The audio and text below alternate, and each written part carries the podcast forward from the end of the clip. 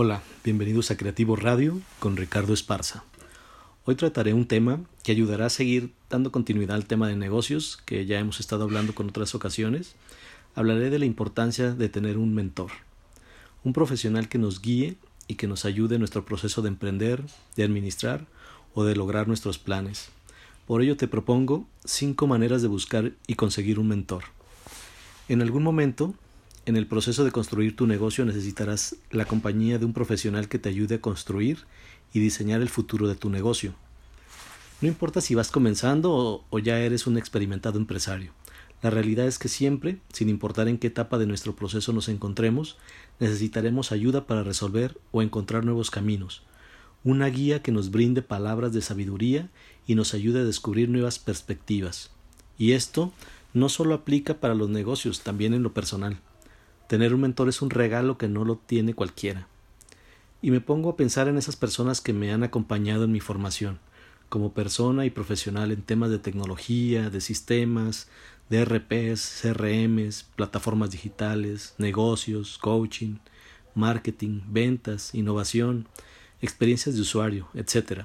Y veo cómo a lo largo de estos años he tenido personas cercanas que me han brindado sus consejos, su mentoría y es por ello que quiero compartirte este primer punto. No tengas miedo a preguntar. Uno de nuestros principales errores es pensar que la persona que queremos para mentor no tendrá el tiempo y no podrá ayudarnos. No supongas, atrévete. Si es algo que realmente estás necesitando, deja que esa persona decida si tiene o no el tiempo para ayudarte como mentor. Ten confianza en que la respuesta será un sí y que conseguirás trabajar junto, eh, que podrás, que podrías perder. El no ya lo tienes y la única forma de saberlo es actuando. Punto número 2. Haz las preguntas correctas y sé digno de un mentor. Cualquier persona que le entregue su tiempo para ayudarte con tu vida profesional y tu carrera querrá asegurarse mínimamente de que su tiempo se gasta con prudencia. Si aún no conoces a la persona a la que estás apuntando, el explicar quién eres y lo que estás buscando ayudará para que esa persona identifique si es la persona correcta para ayudarte. La mayoría de las personas que tienen el perfil deseado son personas ocupadas, por lo que ser explícito con lo que esperas y, aprovechar el tiempo te ayudará a obtener una respuesta positiva ante una solicitud para tomar un café o charlar o recibir una llamada. Punto número 3. Elige a alguien con una perspectiva diferente. No vas a aprender o a crecer demasiado a menos que te enfrentes a tus defectos y a la ignorancia del mundo que te rodea.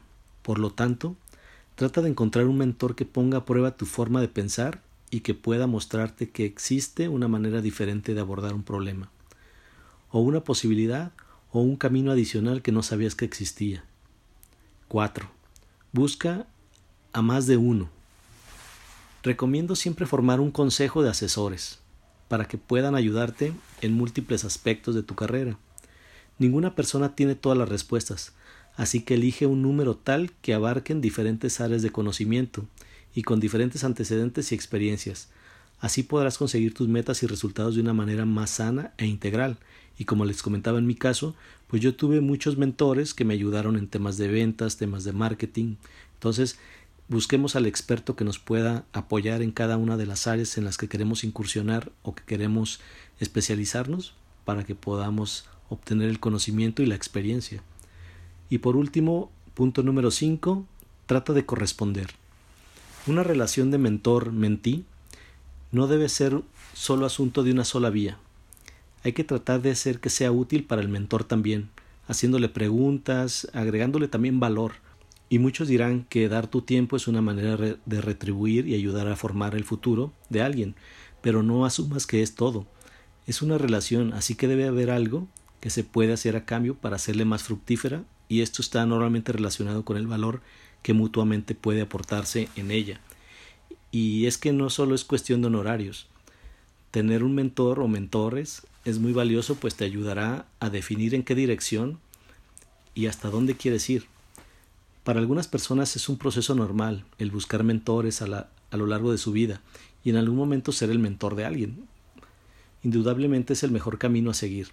La recomendación, desde mi experiencia, es conocer a las personas que queremos como mentores, crear primeramente una relación en la medida de lo posible para que sea más fluido el proceso y que no sea solo un arreglo económico.